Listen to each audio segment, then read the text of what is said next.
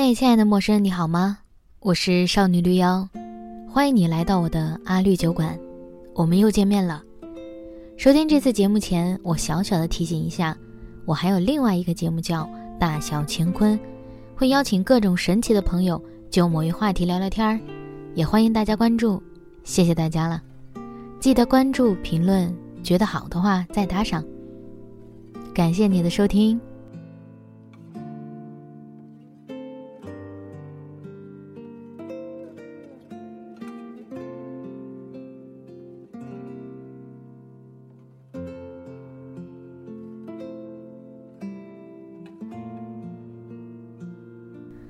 一个喜欢夏天的人过冬天是怎么样一种体验呢？很急切的感觉，希望冬天赶快过去，希望温暖赶紧回来。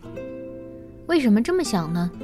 因为在冬天的深夜里，我睡觉不安稳，时常会一个翻身就露出一只胳膊，冻一大会儿还不知情，导致这只落单的胳膊第二天早上疼得要命。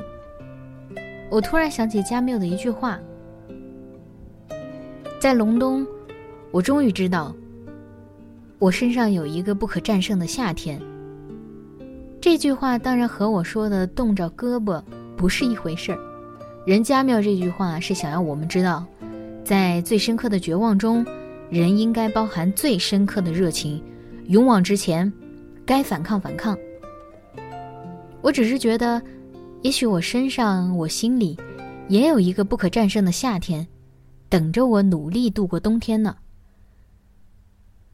这个小小的插曲其实也和我今天的题目没有什么关系，也只是突然想到了，想要记下来而已。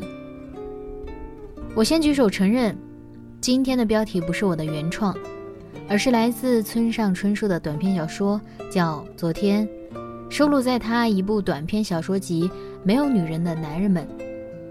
其实村上春树用这部小说集，也是致敬了另一位大师海明威。已经很多年不读村上春树了，大概大学毕业之后就再没怎么翻看过他的书。读这本的时候，也是因为最近看了一部电影，叫《驾驶我的车》，有点沉闷，说是改编自这本小说集，我才想要来翻翻看。电影的情节到底都出自哪里？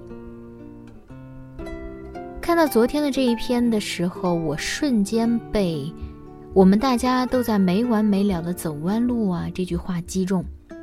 各种滋味需要你我自己品味。主人公是在什么样的情节下发出这样的感叹呢？一切还要从他们的十六年前说起。叙事者我。来自日本关东地区，可以讲一口标准的东京话，相当于普通话说的极好吧。木尊和我是同年级，他出身于东京都大田区田园调布，却能说的一口字正腔圆的关西腔。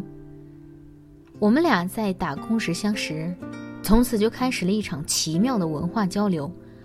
木尊呢，有个小学起就青梅竹马的女朋友。但是因为自己没有考上大学，而始终无法将这一段深沉真挚的感情再进一步。木尊向我提了一个奇怪的请求，希望我与他的女友约会交往。我呢，当然最开始是不肯的。天底下怎么会有这么奇怪的事情嘛？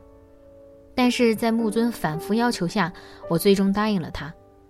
约会嘛，也不过是喝东西、聊聊天，彼此交流一下对木尊这个人的理解，仅此而已，没有发生更多。可是剧情急转直下，没多久，木尊离开了打工的地方，我再也没有见过他。十六年后，偶然的机会又碰到木尊的女友，聊了聊彼此的近况，才知道木尊远走美国，女友则交往了几个男生都没有什么结果，依然单身。我呢，结婚了，日子平凡而安稳。木尊和女友两个人，天各一方，各自孤单，走不到一起，又彼此无法忘怀。于是他们俩才发出了那样的感叹。于是我产生了一系列的联想，关于走弯路这件事情。我想到很多我讲过无数遍的过往无疾而终的恋情，我想起我的初恋，年少无知，在那个我们根本不知道什么叫背叛、什么叫第三者的年纪，初次品尝了背叛的味道。那个时候，我与那个男生分属两个班级，见面的时间其实并不多，只有下课做课间操的二十分钟，周末的一天几个小时而已。撞破他的背叛是我的发小，在送我回家之后的路边摊，他和后来才知道那个名字应该叫第三者的女孩，两个人你喂我一口，我喂你一口。后来的后来知道了更多的细节，知道他们在班里是前后桌，知道他们有时候会在桌下偷偷的牵手。事已至此。当时的我其实不喜欢事情太过难看，所以果断分开。可没过多久，他们也分开了。隐秘的故事情节是，他们在一起的时候，我和初恋男友仍然频繁的联系着，始终牵扯不断。当时的自己应该就算是第三者的第三者吧，我们又在一起了，这样又持续了一整个初二。在那个暑假，燥热、多雨、不安，伴随着马上升入初三的紧张感，没头没脑的，我们又分开了。我听说他很难过，我也听说他喝醉酒后跑我家外面喊我名字，可是我也只是听说，什么都没有看到。后来我知道一个情节是，他和当时我们一堆人玩的好的另一个女孩在一起了。我们这种兜兜转转的青春早恋故事才算落幕，走了那么多弯路，我们仍然没有在一起。仔细想想，当然也不太可能会在一起，在那个懵懵懂懂、什么都不知道的年纪。类似这样拉扯不断、黏黏糊糊、跌宕曲折的恋爱戏码，之后还有过多次，包括和现在的家属。也是在各种不确定因素、突发状况、无数可能性都发生过之后，才最终真正走到一起。疏忽间发现，那些路真的走得很曲折，随时可能拐入一个分叉，故事的结局就可能发生三百六十度大转变。我们身边站着的，可能都不是现在这个。相似的剧情似乎在各种各样的人身上都发生过。一听到这句话，一想到这个主题，我想的其实不是自己的这些陈芝麻烂谷子的事儿，而是莫文蔚。这样一个大明星，在娱乐圈摸爬滚打多年，经历过多任无论是真实还是绯闻的另一半后，兜兜转转还是选择了初恋作为结婚对象。这样的事件在普通人身上尚且不易。更何况是在一个生活在五光十色的娱乐圈的明星身上呢？那些无疾而终的恋情，那些爱而不得的故人，那些或对或错的选择，似乎总不能一下子就走到终点。所以我们老希望别人给予一些建议，避免我们少走一些弯路，避免我们少吃一些苦，然后就有了异彩纷呈。纷乱不堪的各种意见，反而让我们更加的晕头转向，不知道该往哪里去好了。但在我看来，弯路嘛，还是有必要走一走的，而且有必要自己去走一走。没有任何人能代替自己做出自己的决定，也没有任何人就说了算，说你这一步就是错了，该怎么怎么走就对了。如果有人有这样的意见，问一问他们，早干嘛了？你们？我如果不是走了弯路，不会选择去北京闯荡一番，因为北京这个地方，我自己最开始其实没有太大的想法。这个地方曾经是我和高中男朋友约定要考到的地方，当时应该是情谊最浓厚的时候吧，只是最后。我们俩都没有通过考试到达这个目的地，他复读，我远走南方。没多久，异地恋便失恋，失恋的原因又是因为第三个人的存在。大学毕业后，我还是选择来北京走一趟，而那个男友似乎留在了家乡。断联很久了，我也不是很清楚他的状况，只是单独对北京这个地方来说，毕业之初还是出于各种各样的考虑选择了他。职场上的选择也是千变万化，都无数的大圈子。想要做广告，却先从事了互联网，真正去做广告。又没能做的很长时间，跑去做了网络大电影，做了几年又返回去做广告，只是再做广告，又和互联网相关了起来。所以人生就是这么奇妙，以前觉得走弯路荒废了时间，浪费了青春，现在渐渐又觉得这些弯路没有白走。用一句我很喜欢的广告 slogan 是：每一步都算数。是当时李宗盛大哥出演了一个鞋类品牌的广告片中的一句，我真的记了很久很久。谁不想有捷径可走呢？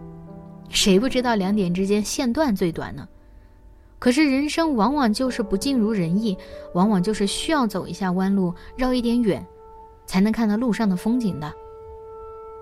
弯路也不是白走的，我真的相信每一步都算数，我真的觉得。哪怕我们大家没完没了的走弯路，最终也会抵达想要去的那个终点的。如果没有抵达，要么那个不是真的终点，要么就是还在弯路之中。就像现在在经历冬天，但是未来夏天一定会来。就算现在你可能失意，但是未来不一定一直在失意。我们得跟加缪学着点儿。在心里安放一个不可战胜的夏天。你看吧，就这么被我 call back 回来了，虽然是绕了这么大一圈的弯路啊。没办法，谁让我们大家都在没完没了的走弯路呢？好了，今天的节目就到这里，祝你今天愉快。年末了。欢迎大家选购我的第二本新书《毕生追求爱与自由》。谢谢大家了。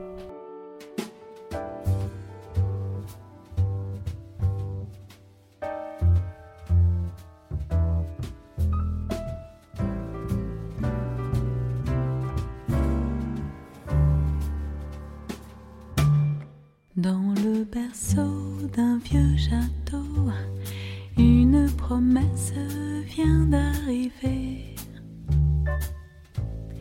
Une princesse tout étonnée à qui l'on aime chanter.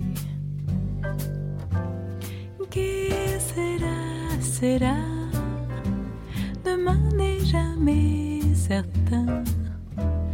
Laissons l'avenir venir, qui sera, sera?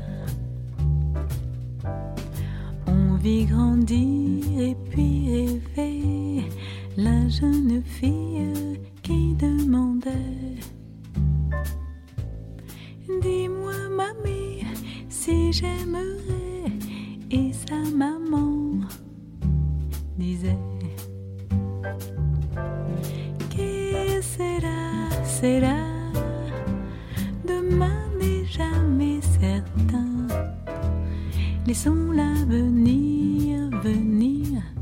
que será, será.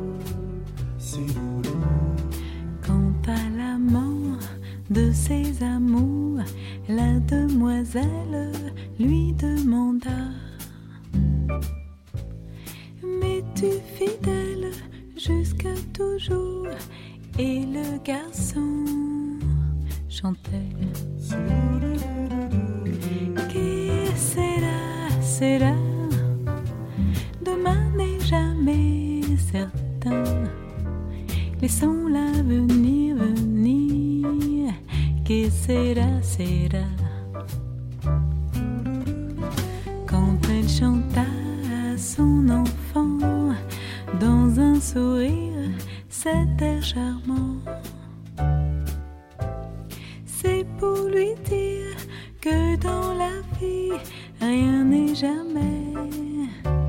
fini. Qui sera, sera, demain n'est jamais certain. Laissons